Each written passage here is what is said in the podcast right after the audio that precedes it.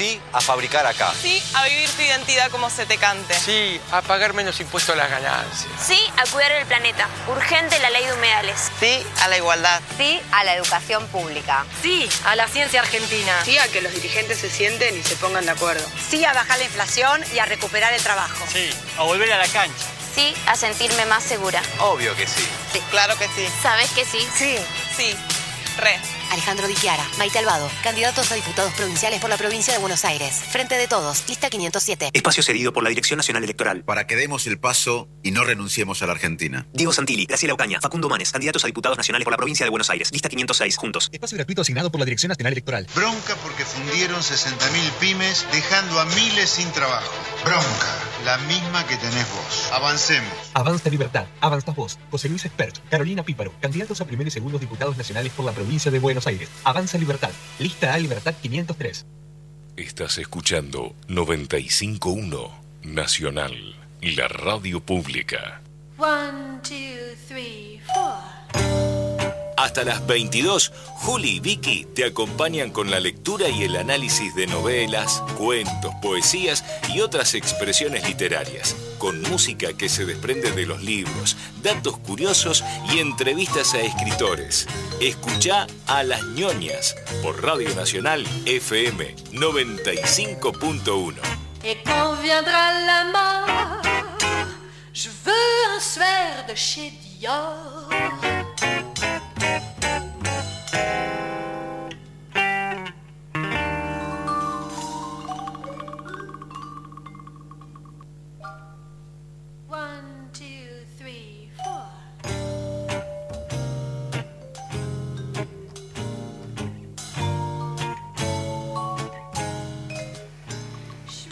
Muy buenas noches, queridos oyentes, queridos lectores. Bienvenidos a un nuevo encuentro con la literatura en este ciclo radial que hemos denominado Las ñoñas. Estoy acá junto a mi compañera Julia Zamora. Hola, Juli. Hola, Vicky. Hola, oyentes, lectores. Sí, hoy tenemos un programa eh, sobre creo que un género que no sé si habíamos tratado, el de la crónica. No. Ah, con Bursaco capaz. Sí, y lo habíamos tratado un poco el género eh, periodístico, medio eh, la no ficción, digamos, Claro. con algunos eh, algunos libros de, por ejemplo, el de Carrer. O magnetizado, claro, ese que Magnetizado. hicimos el cruce de carrer, el Claro. adversario magnetizado. Pero creo que este es mucho más periodístico que los otros. Eh, Los otros tienen un, un poco más de, de novela, digamos, de... de- Claro, sí, de es como capaz que es- era el- basado en hechos reales, pero esto es puramente crónica, Crónica. periodística. Estamos hablando de Los suicidas del fin del mundo, crónica de un pueblo patagónico de la autora argentina, eh, una gran periodista, editora, escritora, Leila Guerriero. Eh, teníamos muchas ganas de reseñarlo, lo leímos las dos hace poquito. Sí, ¿no? de hecho creo que nos quedó dando vueltas a raíz de un... Sí, está raro el audio, me parece.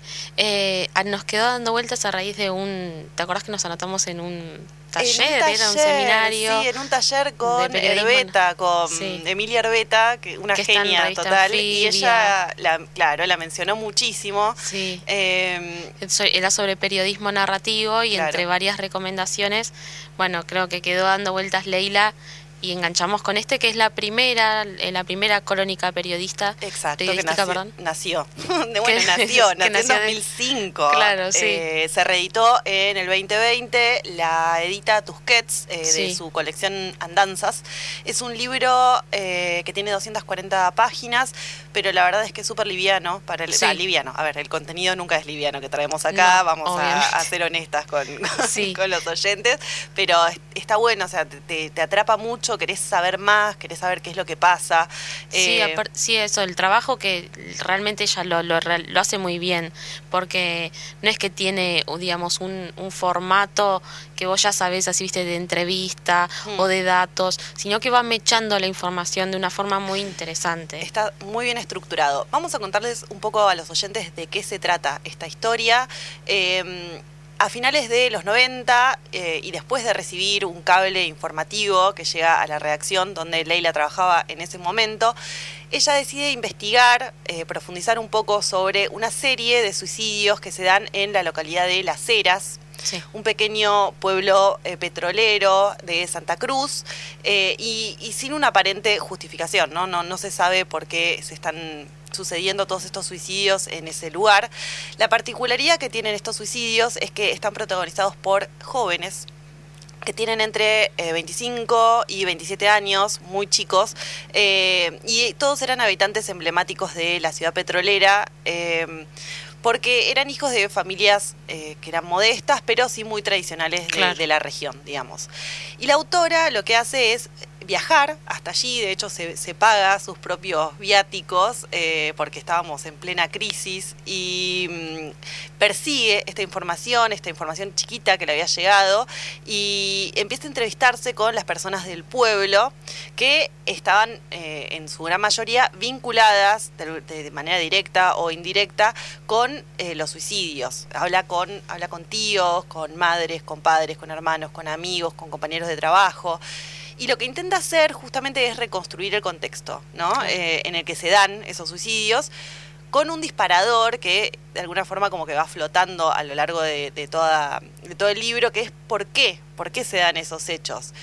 Y esta pregunta no necesariamente tiene una, una única respuesta. eh, se habla de pactos de suicidio, de Sí, sectas satánicas. sectas. Hay como un montón de hipótesis que eh, van contando los, los, los habitantes del lugar. Sí, lo relaciona también con lo demográfico, con la cuestión laboral, eh, con la falta de, em- de empleo, también con ser una, digamos, una ciudad como marginada por, por, por el, por las, digamos, todas las capitales también. Sí, sí. Eh, y bueno, con el correr de las páginas uno va descubriendo que la intención de la autora no es dar justamente con esta única respuesta que resuelva los conflictos, sino mostrarnos el contexto que lleva a muchos jóvenes de este lugar a elegir terminar con su vida. Y en eso tiene mucho que ver, eh, como vos decías, Juli, la transición de las eras, un- una ciudad que eh, históricamente fue agrícola, que vivía de la producción de animales, y de repente... cambia hacia una economía que está más centrada en la extracción de petróleo y con todo esto, digamos, con todo lo que esto implica para la idiosincrasia del lugar. Y creo que eh, como gran protagonista también está el, el lugar y, y su, Su clima, tal su cual. clima. Eh, que un poco yo lo, el tema del viento, que está súper, sí. súper presente, yo decía, bueno, tenemos un poco, ¿no? En común. Sí, sí. Bahienses. Bueno, pues- clima árido, áspero.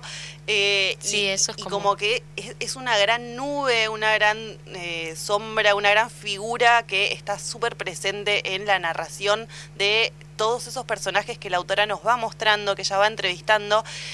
Eh, básicamente los deja hablar, Sí. eh, hace un- una gran, gran labor periodística. Y nos muestra, a, tenemos personajes de todo tipo, eh, de DJs, eh, peluqueros, eh, bueno, nada, amas de casa, hermanos. eh, y la verdad es que mm, es súper interesante la construcción que hace de la historia. Es una historia eh, que, digamos, que podría pasar desapercibida. Claro, de hecho creo que lo que a ella le interesa es eso, ¿no? Poder visibilizar algo que primero por por, por, por la época no Sí. se hablaba mucho, ¿no? Porque justamente, bueno, ahora nosotros venimos justo el domingo, es, es- fue el día de la salud mental. Y también en relación a la pandemia se habló más que en otros momentos, ¿no? Pero ya en, ya en este momento, en, digamos, en el 2005 no se estaba hablando tanto, No. ni ella es- se entera por una noticia, no, no, se, no se hablaban de índices de suicidio para nada. De hecho, tiene un índice de suicidio altísimo ese, ese lugar. Que ella, Eh, e- esos datos los ofrece ella. Sí. Eh, pero tampoco, tampoco era una ciudad visible de- desde ningún otro aspecto. O sea, ella hace mención de lo político también de esta ciudad, eh, hace un recorrido muy interesante. de la sentido. desocupación, Claro. de la crisis. Eh, se trata definitivamente de un libro que es intenso, eh, pero que también nos sumerge en, eh, en otra de las muchas historias argentinas que nadie se, to- se toma el trabajo de mirar eh, y ella sí. Eh, se, se zambulló en, en todo ese, en todo ese conflicto, en toda esa problemática y Sí. lo, lo logra desarrollar de manera eh, muy redondita en, en, esta, en este libro. Eh, creo que lo leíste vos primero, me lo recomendaste. Sí, puede ser. Y, y después lo leí yo. A mí me, me gustó, lo, lo, leí rápido. Sí. Son 240 páginas, como decíamos, pero la verdad es que nada, eh, se lee muy fácil. Sí, sí, porque es dinámico, aparte de eso, uno eh, sin, sin que haya ningún tipo de, de, de interés, digamos, por lo, por lo trágico, pero sí, sí te, va inter, te va interesando la historia eso individual, personal, sí. detrás de cada muerte, digo, más allá de los, de los puntos en común, creo que ella logra muy bien eso, individualizar sí. la cantidad de casos que son y decir, bueno, más allá de esta decisión, mira toda la historia que había atrás de esta persona. Sí, y mostrar, darle espacio también a las familias afectadas, sí. a, a, las amistades afectadas. Eh, hablemos un poco de la autora. Leila Guerrero nació en Junín, el 17 de febrero de 1967. Como les contábamos, es una escritora, es periodista, es editora, es argentina, es una gran periodista. Gran, sí. eh, es egresada del Colegio Nacional eh, Normal Superior de Junín, bueno, estudió turismo, eh, carrera que terminó. Pero no ejerce. Pero no ejerce. eh, bueno, su inicio en el periodismo fue en el 92, cuando consiguió su primer empleo como redactora en página eh, revista página 30, claro, revista mensual del periódico Página 12, luego de enviar a la recepción del medio un cuento titulado Kilómetro Cero. Tiene una obra am muy amplia. Sí, ahora después vamos a leer, pero tiene por lo menos 20 libros publicados, seguro. Sí. Eh, bueno, y cuatro días después de eso recibe un llamado del entonces director de Página 12, Jorge Lanata. ¿Se acuerdan? Cuando estaba deconstruido. sí. Y después eh, trabajó en La Nación, en Rolling Stone, creo que ahí se conoce con Emilia Arbeta, ah, y de otros lados también. Eh, sí, creo que... Deben, com deben compartir espacio de trabajo ahí. Sí, porque Emilia Arbeta también está en Rolling Stone. Después trabajó en El País, en la revista Vanity Fair, bueno, en un montón de lugares. Eh, estuvo laburando en Chile, también en el Mercurio, eh, sí. diario, uno de los diarios más importantes. Es eh, editora para América Latina de la revista mexicana Gato Pardo. Me encanta la revista Gato Pardo. Gran, gran revista. Eh, bueno, en 2010 ganó la novena edición del premio de la Fundación Nuevo Periodismo Iberoamericano. Tiene muchísimos, muchísimos premios. Eh, ganó también el premio Conex, eh, el premio Manuel Vázquez Montalbán. bueno, un montón de. Sí. Una, una trayectoria súper rica, súper interesante. Si todavía no la leyeron, este es un buen libro para arrancar, ¿no?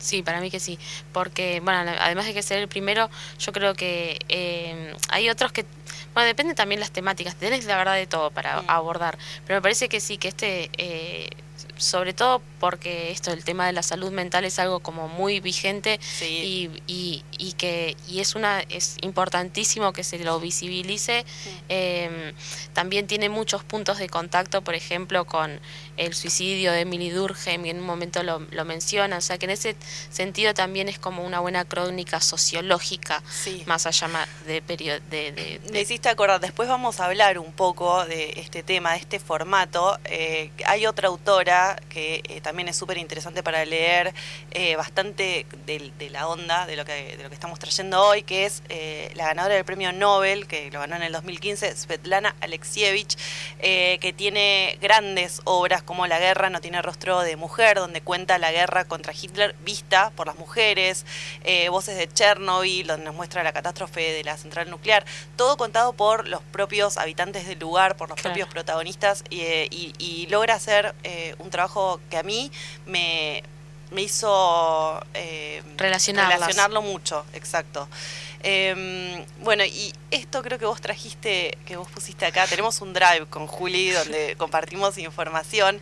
Yo lo había leído también, parece que estaba en la revista eh, Anfibia, esta especie de, de, De una biografía. de perfil, Sí. claro, de, Leila, donde cuenta que en su casa tiene eh, animales en plan de rehabilitación. Sí, dice que siempre que vas a su casa vas a encontrar. Tiene eh, iguanas, por ejemplo, que est- están al sol porque necesitan fortalecer el calcio, víboras que están muy angustiadas, Muchos reptiles. eh, gatos siameses con algún problema de nutrición y a veces incluso pueden encontrar pájaros. es en como su una casa. clínica de animales.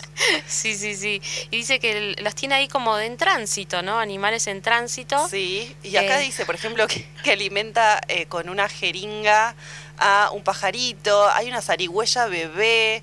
Sí. eh, bueno, rarísimo, me encanta esto. Sí, no, creo que no tiene hijos, por eso tiene un montón de animales. ¿Vos decís? Eh, sí. no, bueno, nada, me gusta, me gusta ese perfil de, Sí. de Sí, ayudar a animales de- desamparados, eh, malnutridos, dice acá, ¿no? Es que para mí tiene que ver con, bueno, esto otro también que está en la bibliografía, la biografía, eh, como, bueno, eh, así como, bueno, esta es la primera historia, después cuando hagamos un repasito sobre otras cosas que publicó, siempre a ella lo inter- le interesó, digamos, lo, lo marginal. Eh, siempre fue en busca de, de lugares peligrosos, digamos, o invisibilizados. As- tiene muchas historias sobre espacios así bien capaz folclóricos del interior eh, o centros de rehabilitación que no son muy conocidos. Entonces me parece que que su propia casa sea un centro de rehabilitación para animales Es tiene que, que ver con esta, es con, un, sí, con un una cuestión ya de, más de su personalidad y, de esto de- que contás, sí, comparto. Sí. Eh, bueno, ¿te parece que vayamos a escuchar un poco de música Dale. y después volvemos a, a charlar un poco más sobre este libro? Thank you.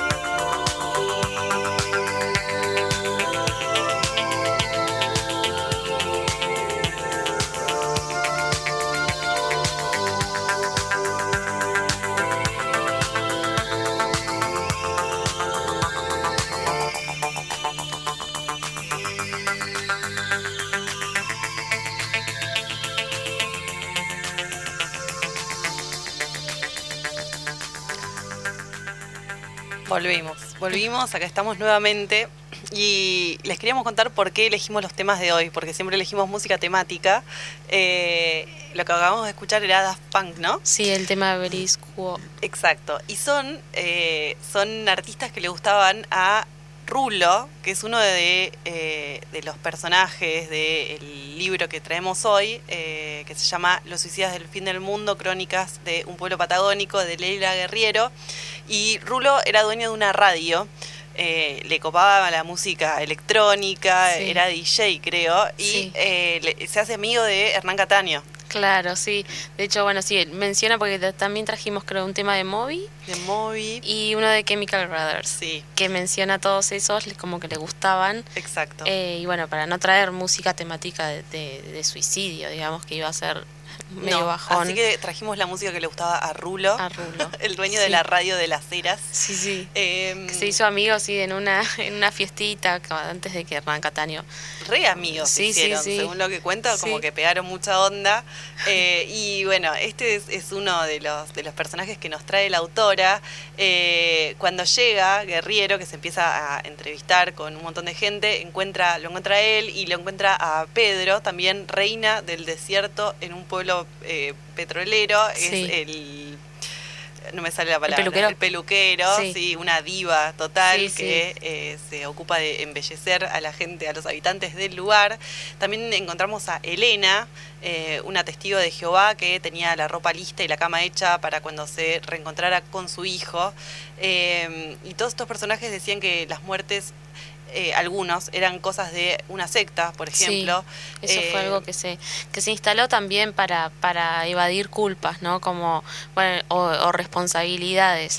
Eso siempre pasa. Pero todo como... otro discurso que también eh, circulaba mucho era que digamos que para la juventud ahí no había mucho, no había nada, digamos que esa falta de oportunidades, esa crisis impactaba mucho a, a los jóvenes a, los chicos de esa edad que eh, de alguna manera se veían un poco asfixiados por la falta de oportunidades, por, por la crisis económica que los estaba golpeando muy duro.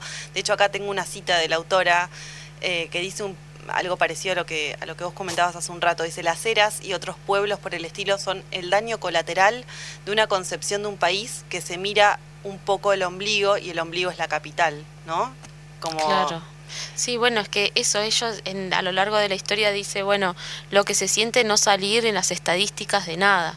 Incluso también en ese sentido por el tema precisamente del suicidio, eh, pero eh, en, en otros aspectos también, como no, no, no ser, que nunca, nunca lleguen las noticias a las capitales del interior, eh, eso de, de, estar medio desaparecido en el mapa, yo creo que también es bastante desesperante como decíamos, para los jóvenes porque no tienen, no tienen, digamos, oportunidades ahí, pero tampoco tienen la posibilidad de salir. Sí. entonces es avasallante realmente. Es verdad. Y acá se visibiliza eso, se visibiliza, se visibiliza, muchos temas complejos como el suicidio, eh, también que eh, a nivel medios, a nivel estatal, siempre es muy muy tabú, muy complicado de tratar, hay pocas estadísticas eh, y ella se, se, mete con esta cuestión eh, y, le, da, le da mucha visibilidad eh, y eso me parece también muy valioso. Sí, porque por lo general,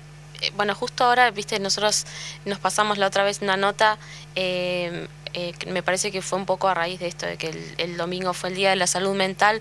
Justo ahí salió una nota de Bahía contando que en, en 2019 hubo 12 casos y 10 casos en 2020, pero que antes nunca salen las en las estadísticas porque también uno de los mitos que gira en torno a esto es que es contagioso, por ejemplo.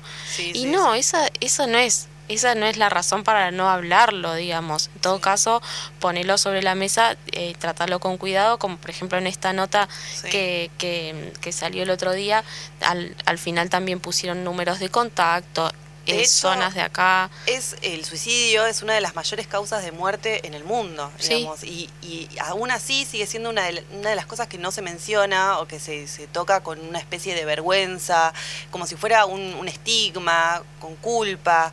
Eh, pero creo que siempre lo mejor es, ponerlo arriba de la mesa, hablarlo, eh, trabajar el tema. Claro. Eh, creo que callarse y, y, no, no hablar siempre es la, peor de las opciones. Exacto, sí, sí.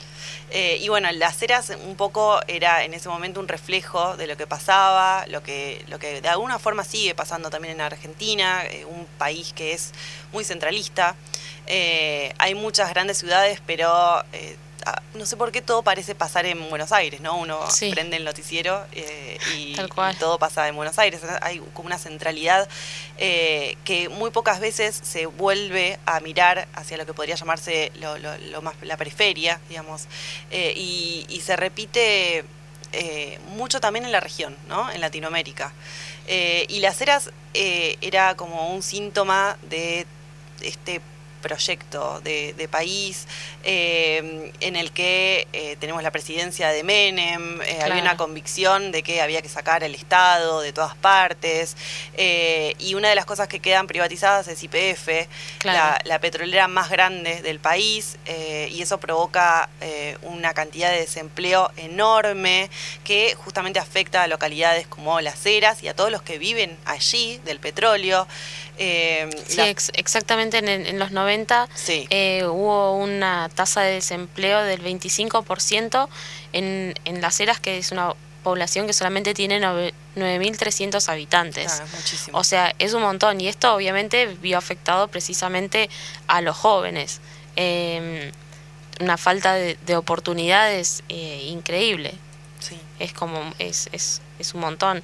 De eso también, sí, eh, es interesante como eh, Leila hace también una, eh, no solamente de los casos, sino como que hace un perfil de la ciudad, cuenta que se fue fundada en 1921 mm. y que a, fines de los 70 em, empezaron a poder, digamos, explotar el petróleo que había ahí. Sí, y bueno, y, nos muestra también esta ola, ¿no? Esta ola de suicidio, empiezan a aparecer muertos eh, que están colgados de vigas, en cables de luz de la calle, eh, con balazos en la garganta, eh, con mangueras, con cinturones de pantalón. Era impresionante, era obviamente muy preocupante la situación, porque aparte eran eh, chicos jóvenes que se empiezan a, suicidar en decenas, con 25 años, eh, también había gente mayor que se suicidaba, que eh, se, tiraban desde el último piso de, un hospital. Y, bueno, Leila Guerriero de alguna forma reconstruye todas sus, historias, hace una crónica de este horror y, bueno, y en el medio de de puteríos, del petróleo, del humo del cigarrillo, de alcohol, violaciones, eh, el desempleo, como decíamos recién, piquetes, piquetes de ruta. Em, Porque hay también un tema al ser, en un momento se menciona, al ser un, pueblo tan pequeño, empiezan a cruzarse las familias y empiezan a ver, digamos, como hijos de familias cruzadas y todo lo que eso conlleva, digamos, es eh, en un pueblo muy chiquito. Y la oleada esta de suicidios que hay es entre 1997 y 1999. Hmm. ¿sí? entre esos eh, dos años hay casi 22, me parece que hmm. habíamos mencionado, 22 suicidios eh, de, gente joven. Em, la mayoría tenían alrededor de 25 años y también hace una mención que, eh, bueno, en las eras, durante 1991 y 2003 em, fue gobernado por Néstor Kirchner. Em, después, otra cosa que me gusta mucho, eh, cómo lo trabaja esta autora, es el tema de, del contexto que, y de la ambientación, como decíamos recién. Claro. Y, ella de alguna forma no, no esconde, digamos, su, su, extranjeridad, digamos, de su, su, su, rol de persona ajena a todo ese lugar. Eh, en ningún momento lo se trata de mimetizar con, con, el entrevistado ni nada por el estilo. Tal cual, ella llega como un outsider. Exacto. De hecho, recién estaba leyendo, estuvo tres años investigando y, y, sobre el lugar y haciendo, bueno, no sé si estuvo tres años haciendo entrevistas, pero se, se interiorizó bastante. Sí, y, y de alguna forma lo que va a buscar eh, y encuentra allá también son... Eh, impresiones, eh, son de alguna forma desahogos de, todas esas personas que viven ahí, eh, que hacen como más palpable eh, ese mapa de, la muerte, ¿no? que ella viene a reconstruir, y como que el, ambiente, en este caso, eh, como una presencia medio fantasmal, ¿no? Del desierto patagónico, como una escenografía, creo que va ejerciendo sobre las personas que viven ahí como una especie de, influjo que es como muy poderoso, que de alguna forma los moldea, ¿no? Moldea las identidades y, las personalidades de los habitantes. Exacto. Tengo acá a ver, creo, algún par de citas. Ah, eh, en relación a eso marqué algunas que tenían que ver Dice, em, en, la en la Patagonia la agresión natural del paisaje y la soledad histórica aumentan la posibilidad de malestar generando este tipo de salidas. El clima tiene que ver, siempre están todos metidos para adentro y el suicidio tiene que ver con eso, con una agresión para adentro. O sea, qué tan condicionados estaban. Después también en un momento entrevistan a un personaje y, habla de esto que decías vos también del viento, ¿no? Eh, y dice que, bueno, que el viento tan, tan característico que te hace dar cuenta que estás ahí. O sea, estás en las eras, te das cuenta por el viento. Entonces dice, el viento es como el sinónimo que te hace acordar que no tenés la menor duda de que estás en las eras imagínate si a vos, o sea, si, si, si te perturba eh, el, el, espacio donde estás, encima que esté el viento todo el día recordándote dónde estás, eh, debe ser súper abrumador. Está buenísimo porque está súper bien retratado eh, y la verdad es que hace un periodismo excelente. sí. Y me gusta porque no, si bien, como decíamos, está flotando todo el tiempo la, la pregunta de por qué, como que al final cada uno saca su propia conclusión eh, y, se lo podemos adjudicar un montón de cosas. O sea, la, desolación del lugar, el deterioro, el, clima eh, parece impresionante. Sí. es, es, muy. Es una presencia como muy palpable dentro de la historia. Eh, y bueno, ¿qué más podemos decir sobre este, este libro? Eh, bueno, también hace un repaso, bueno, como decíamos, de esto de la privatización de IPF mm. en 1991 y que lo que parecía ser un paraíso, digamos, empezó a venirse abajo, ahí empezó a tener fallas.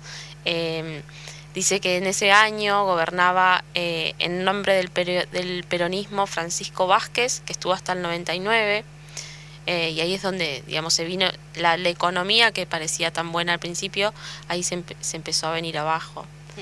Em, la desocupación, la ausencia de contención social, la falta de expectativas laborales y de estudio aparecen como desencadenantes de estas trágicas determinaciones. Eso es algo que dijo el secretario de Bienestar Social de las Heras a raíz de toda de esta oleada, ¿no? Em, una cosa que me gustó mucho también es, como ese espacio que le da a, los entrevistados. Eh, ella casi desdibujada, pero con de alguna forma guiando el, sí. Es verdad que no está su voz. No está su voz, pero lo, lo ubico más desde un, lugar de humildad, digamos. Eh, ella cuenta que hacía muchas cosas con la gente que vive ahí, iba a tomar un café, eh, paseaba, eh, iba a una especie de bailanta, eh, acompañaba, ¿no? Acompañaba esas vidas y, y, como que cuenta que cuando estás ahí te empezás un poco a transformar en una especie de parte del paisaje. Y bueno, cuenta que mucho del trabajo periodístico se juega también en, esa tarea de observación, ¿no? No tanto de interrogar al otro, de, ir a preguntar específicamente cosas, sino que eh, se trata de mirar. Eh, y creo que esto impregna mucho el, eh, digamos, el espíritu del libro. sí, porque aparte ella en todo momento, digamos, como, como decís vos, les da voz y les da espacio sin hacer preguntas así, viste, muy inquisidoras, hmm. se nota que, que, Los deja hablar. Sí, se nota que cuentan y su que ellos están en confianza. Eh, entiendo ahora que, que si los acompañaba y no es que los citaba solamente para preguntarles, sino que eh, decidió pasar tiempo con ellos. Eh, se entiende bastante que ellos se hayan abierto hasta ese punto. Em, en un momento también entrevista a una pareja y ellos, esto lo, acá tengo marcada la cita, mm. dice, después de lo de mi hija, con José parecíamos dos cables pelados. Sonreía Nélida. Porque antes mi mujer siempre me hacía caso, decía José. Y cuando perdí a mi hija me puse mala, mala. a mí antes me podían retar, me podían hacer de todo y yo me quedaba calladita, no contestaba. O sea, ese nivel de... Eh, yo cuando le leía eso, eh, en todo momento sentí que se notaba que las personas estaban muy cómodas en presencia de, de, la autora. Eh, y eso es, debe ser re difícil de lograr porque estás hablando de algo que es muy sensible.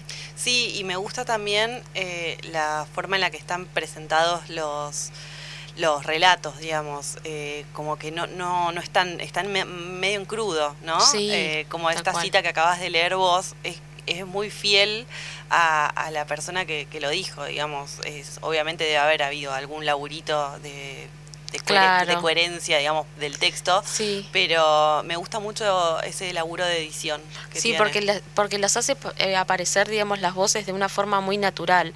En, en, sobre todo, digamos, en, en relación a que también el texto tiene un montón de datos específicos, de números, que ahí es donde se ve bien la cuestión así periodística más fina, o de archivo, eh, o de retomar eh, cuestiones que tienen que ver con, con el contexto político, em, pero aparecen muy naturales también eh, y, Sí, muy fieles a, la persona que lo, que lo, estaba contando, justamente.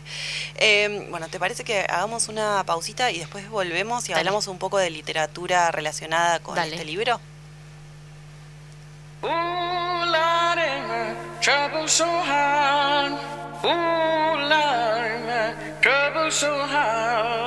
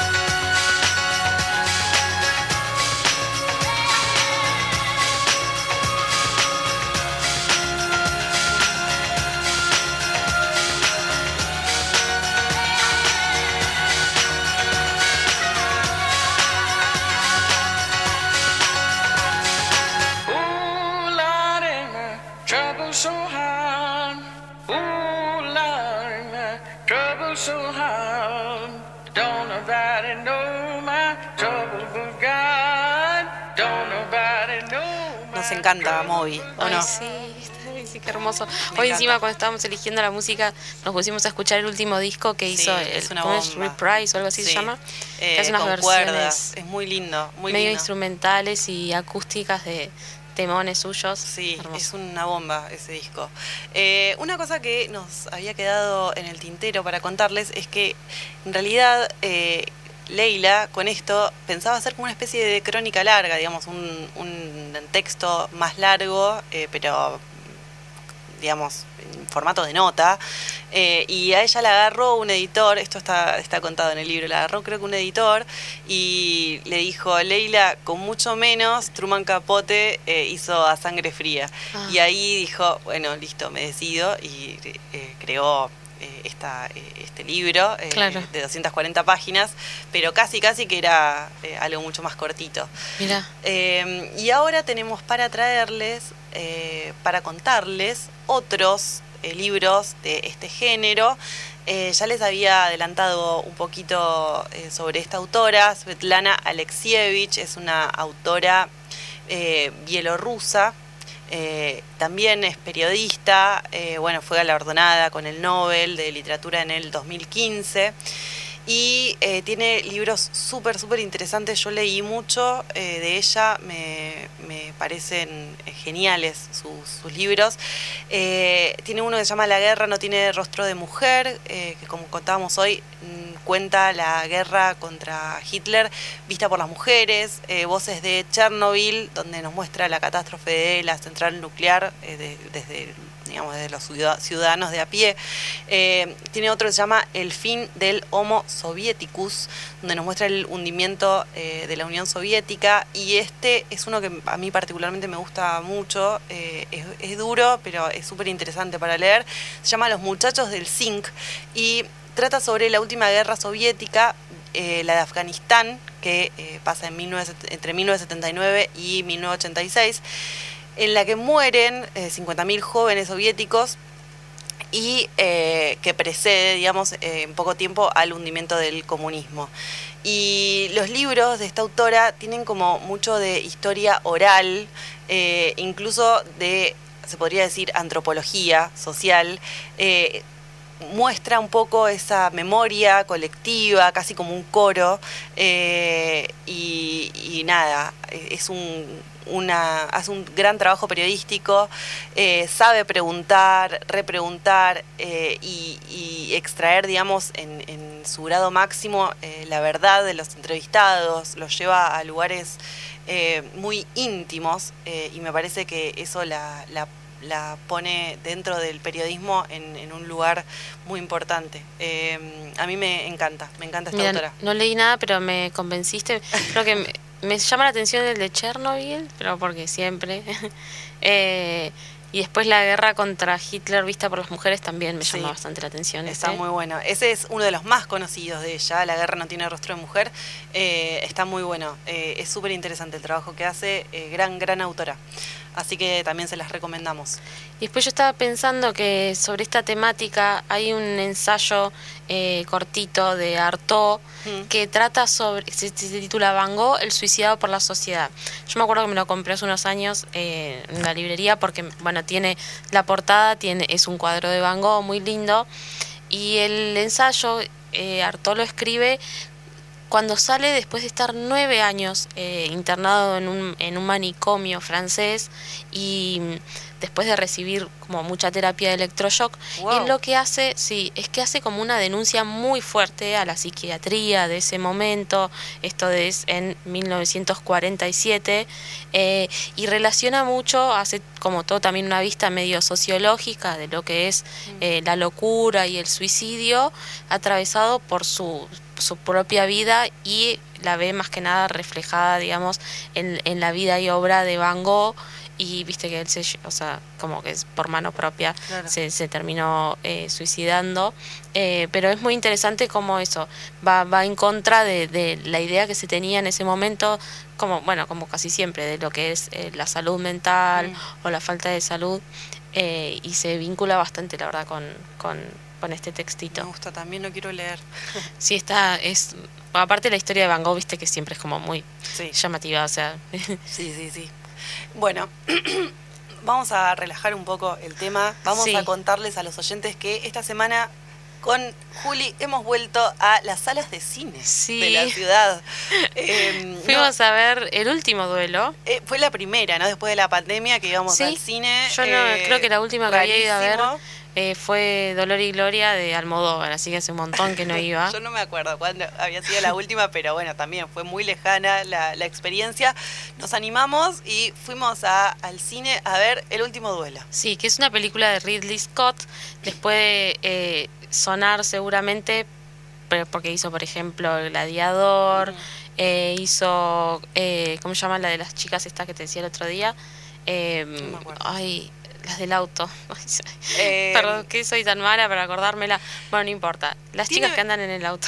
Tiene muchos eh, muchos actores conocidos. Sí. Tardamos un montón en, En darnos cuenta. reconocerlos.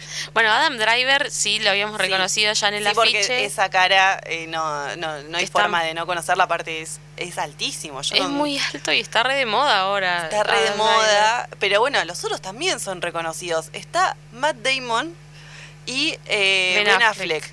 Yo tardé por lo menos 20 minutos en darme cuenta que Matt Damon era Matt Damon. Sí, yo tardé un montón. En un Pero en momento Ben pensé que Affleck- había dos. Ben Affleck tardé, fue, iba Media una hora y media de película y dije, "Ay, Es que lo, es lo- Ben Affleck. lo- es que le, le decoloraron todo el pelo, parecía eh, parecía algún cantante así como de, de cumbia Está que. Sí, que Diosito parece, Sí, ¿eh? sí, porque aparte tiene también las cejas de, de- decoloradas y tardé mucho sí en reconocerlo, la bueno, verdad con vamos a ver esta, eh, el último duelo. el último duelo. El último duelo. ¿Qué te pareció a vos? Vamos a contarles a los oyentes. Yo le sacaría, mira, acá dice 152 minutos. Sí.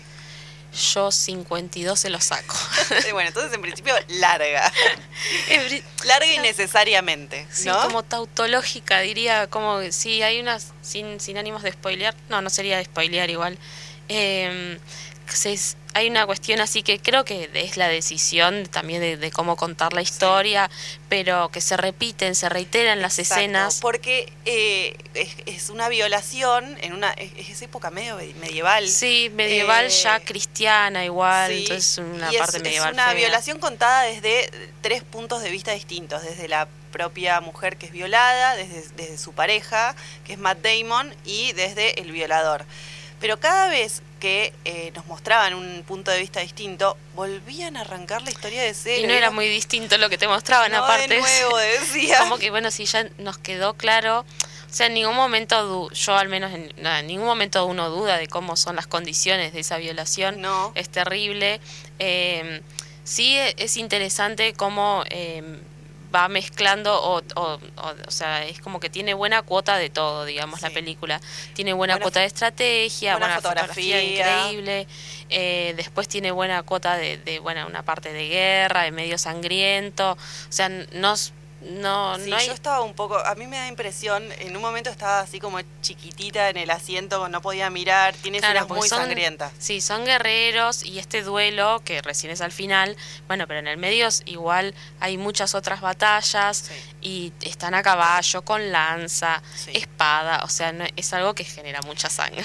Bueno, y otra que vimos, eh, que teníamos muchas ganas de ver porque reseñamos el libro hace muy poquito, eh, fue, Fue Distancia de Rescate. Sí, que estrenó en Netflix la semana El pasada o la 13 de anterior. octubre, Sí. de hecho ya está disponible, la pueden ver. Eh, la verdad que a mí particularmente me gustó mucho. Sí, a mí también. Muy la bien directora hecha. Claudia Llosa, habíamos dicho, Sí. hizo La Tita Asustada. Queremos, la queríamos entrevistar a Claudia Llosa, casi la sacamos, nos respondió, estaba todo Encantada, bien. nos dijo. Y después no... No eh, nos respondió más. Le- clavó cuando- donde, le, visto. donde le preguntamos el-? Sí, exacto. Eh, porque yo aparte insistí un poco y así todo no hubo caso. No hubo caso. Porque el otro día la etiquet- etiquetamos a todos en la publicación, Guille Fenning nos reinstagramió, parece que ella se acordó de que le habíamos escrito y nos contestó. Pero la donde mejor, le, aparte, sí, Sí, encantada. Nosotras ¿Viste? chochas, re Pero donde le emocionadas, pedimos nos el teléfono, corazón, nada. rompió el corazón. Pero pese, a- no vamos a ser rencorosas, vamos No. a ser honestas con la, con la película y la verdad que la película está buenísima. Sí, está muy buena. Tiene también una estética que para mí, o sea, muy bien. Nosotros habíamos hablado bastante de que el campo, digamos, es la escenografía principal de la, de, de la historia. Eh, después, bueno, habíamos dicho Dolores Fonsi actúa, que está hermosa. Hermosa, hermosa. Le cambian el nombre porque en la novela se llama Carla y acá Y se llama Carola. Carola. Algo que nos llamó la atención a las dos y que creo que si hubiéramos sido las directoras no lo hubiéramos hecho así, es por qué pusieron a la protagonista eh, gallega. ¿Por qué? El otro día un amigo que no leyó la novela, pero vio la película, sí me preguntó, che, pero en la novela es la, la es gallega, no, ni idea por qué. O sea, se ve que tenía, bueno, a María Valverde, tenía esa actriz. Me encanta la actriz, pero hubiera preferido a alguien, una, una argentina. Digamos, me parece que se, que, que se mimetiza más con el resto de la historia. O sea, como que, ¿por qué una española? No sé, le pintó. sí, no sé por qué. Pero después bien, o sea, está muy bien hecha, muy bien contada. La de hecho, se resuelve. Muy eh, fiel, ¿no? Sí, al libro, a la novela. De hecho, la autora, eh, la autora, sí, perdón, la autora participa del proceso de, de producción y de guion. Hay, eh, hay partes que son textuales de la novela, sí, De, sobre, creo que las partes de guion, que eso habíamos visto, habíamos hablado la otra vez, que no sabía cómo iba a resolver el tema de la voz en off y eso, al final aparece, sí. Está bueno porque eso es lo que yo pensaba cuando la veía. Uno, viste que por lo general la voz en off es de un hombre, como en figura de narrador. Mm. Y en este caso no, aparece así. Primero que es una mujer y un niño. Y, y no no, no, no cuentan la historia, sino que en todo caso la van interrumpiendo. Em, Otra cosa que nos pasó, que, que, contábamos el otro día, es que eh, te caen como muchas fichas que capaz que leyendo el libro a veces cuesta un poco más eh, atar cabos. Cuando lo ves en pantalla... Es súper evidente. Ah, Claro, por ejemplo, el tema de los agrotóxicos que nosotros, agua. sí, que si bien eh, para nosotras, viste que era como la clave de lectura, la cuestión eh, ecológica y todo eso. Eh, acá no queda margen de dudas. Acá no queda margen de dudas, tal cual. Parece una denuncia hecha y derecha. lo cual está bueno porque si, queda, eso, si quedaba algún tipo de duda, bueno, no. Acá se ve que no. No, pero bueno, no, esa nos, nos gustó mucho. ¿Y después vos qué más estuviste mirando, Juli? Eh, ¿de, pelis? Ay, no, porque. A ver, no sé si pelis vi alguna. Yo miré una ah. serie, una serie que me voló la cabeza. Eh, la ando recomendando por todos lados. Eh, que se llama Scenes from a Marriage. Eh, ah, escenas de un matrimonio. Excelente, con este actor Oscar. no, sí. Omar Isaac, ¿no? Ah, sí. Ah, eso el otro día no habíamos alcanzado a hablar de Omar Isaac se llama. excelente, excelente. La serie creo que es de HBO. Eh, la verdad es que también la recomiendo muchísimo, muy interesante. Acá estoy viendo la última que vi, que no me acordaba el nombre, eh, se titula Bliss y actúa Owen Wilson y Salma Hayek. Es de, de, este año de 2021 y es, está bueno porque es sobre un caso así, bueno, medio eh, como policial, donde se, que se resuelve con una realidad simulada, donde mezcla un poco de magia y un personaje que es como una maga o como si fuera una tarotista, y, pero está bueno porque em, uno empieza a dudar sobre la realidad misma de la película, em, se complican algunas cuestiones y aparecen efectos visuales, así como personajes que aparecen y desaparecen, que son muy sutiles, pero si estás prestando atención, como el nivel de magia que tiene la película es ese, eh, y bueno, me gustó porque para que actúe Owen Wilson es bastante eh, como distinta, digamos. Son de esas que no llegan a cine, creo. ¿Aparecen personajes y desaparecen? Sí, pero al fondo. ¿Tipo a lo David Lynch? Claro, una cosa, pero más sutil, ¿no? Porque, porque es más no es para, digamos, para paladares tan finos, capaz la película, eh, es más, un poquito más pochoclera, de hecho, em, pero sí, aparecen poner al fondo, tenés que estar muy atento, como que, así como que se los chupan. Eh, que, y para mí va, eh, tiene que ver con una cuestión de que va siendo un, una reflexión respecto a la magia y a la realidad y todo eso. Me gustó. Bueno, este ha sido nuestro breve momento de repaso cinematográficos y recomendaciones de, serie que nosotros estamos mirando básicamente. Eh, y les traemos para cerrar un poema de Roberto Fernández Retamar, poeta y ensayista cubano que falleció en 2019, se doctoró en Filosofía y Letras en la Universidad de La, de la Habana y después hizo posgrados en universidades de París y Londres. Después, en, hasta 1964, eh, codirigió la revista Unión justo a Nicolás Guillén y Alejo Carpentier. Y después empezó a dirigir eh, la revista que es órgano de la Casa de las Américas en 1965. Bien, bueno, y se llama Felices los Normales y lo vamos a leer a dos voces, ¿no es cierto, Juli? Sí. ¿Arranca vos? Dale. Felices los normales, esos seres extraños. Los que no tuvieron una madre loca, un padre borracho, un hijo delincuente. Una casa en ninguna parte, una enfermedad desconocida. Los que no han sido calcinados por un amor devorante. Los que vivieron los 17 rostros de la sonrisa y un poco más. Los llenos de zapatos, los arcángeles con sombreros. Los satisfechos, los gordos, los lindos. Los rintintín y sus secuaces, los que como no, por aquí. Los que ganan, los que son queridos hasta la empuñadura. Los flautistas acompañados por ratones. Los vendedores y sus compradores. Los caballeros ligeramente sobrehumanos. Los hombres vestidos de truenos y las mujeres de relámpagos. Los delicados, los sensatos, los finos. Los amables, los dulces, los comestibles y los bebestibles. Felices las aves, el estiércol, las piedras. Pero que den paso a los que hacen los mundos y los sueños. Las ilusiones, las sinfonías, las palabras que nos desbaratan. Y nos construyen, los más locos que sus madres, los más borrachos. Que sus padres y más delincuentes que sus hijos y más devorados por amores calcinantes. Que les dejen su sitio en el infierno y basta. Me encantó. Ay, tremendo, sí. Me encantó. Eh, y bueno, nada, con este eh, poema de eh, Roberto Fernández Retamar nos estamos despidiendo por hoy. Los dejamos con un poco de música elegida por Rulo, el, el director de la radio de, las eras, que bueno, nos, nos tematizó la música de hoy. Sí. Hasta el jueves que viene. See the colors all around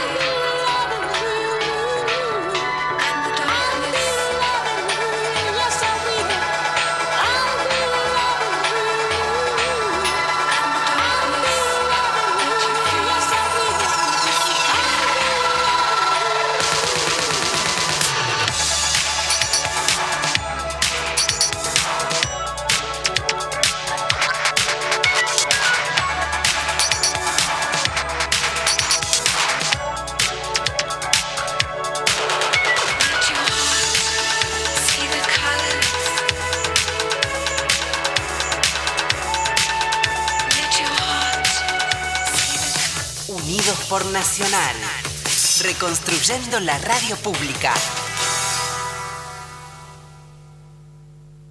Estás escuchando 951 Nacional, la radio pública. Espacio cedido por la Dirección Nacional Electoral. Para trabajar, trabajar y trabajar por la provincia, estamos juntos. Para que seamos cada vez más los que construimos un nuevo rumbo para la Argentina. Lorenzo Natali, candidato a diputado provincial por la provincia de Buenos Aires. Lista 506. Juntos. Espacio cedido por la Dirección Nacional Electoral. Llevemos diputados de izquierda al Congreso. En Buenos Aires, Savioli diputada. Frente de izquierda, lista 504. Espacio cedido por la Dirección Nacional Electoral. Para trabajar, trabajar y trabajar por la provincia, estamos juntos. Diego Santilli, Graciela Ocaña, Facundo Manes, candidatos a diputados nacionales por la provincia de Buenos Aires. Lista 506, juntos. Espacio cedido por la Dirección Nacional Electoral. Sí a la casa propia. Sí a fabricar acá. Sí a vivir tu identidad como se te cante. Sí a pagar menos impuestos a las ganancias. Sí a cuidar el planeta. Urgente la ley de humedales. Sí a la igualdad. Sí a la educación pública. Sí a la ciencia argentina. Sí a que los dirigentes se sienten y se pongan de acuerdo. Sí a bajar la inflación y a recuperar el trabajo. Sí, a volver a la cancha.